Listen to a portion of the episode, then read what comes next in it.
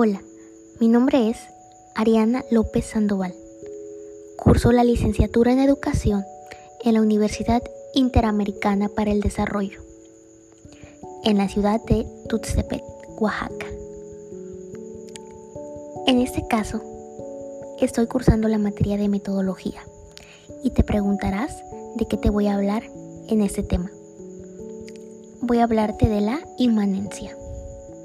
Y para empezar, ¿qué es la inmanencia? La inmanencia es solamente una posición teórica y una elección metodológica.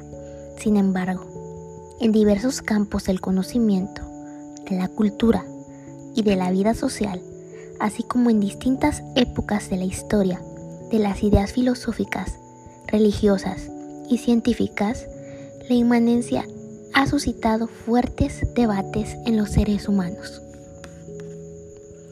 La inmanencia, para mí, es historia. Historia de las ideas, estrategia, formas de vida.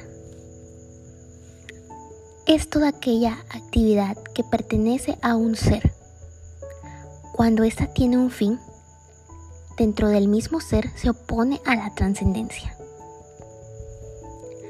Para mí la palabra inmanente es inherente a algún ser, es decir, va unido de un modo inseparable a su esencia, aunque racionalmente pueda distinguirse de ella.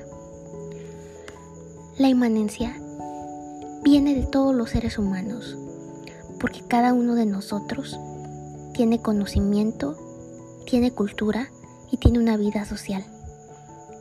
También somos personas pensantes, científicos y religiosos.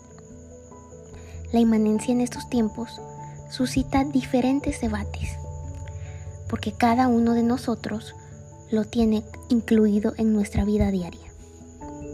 La inmanencia es una estrategia, es una forma de vida, es una esencia que tenemos todos los seres humanos y cada uno tiene sus diferentes actividades y sus diferentes maneras de ver la vida.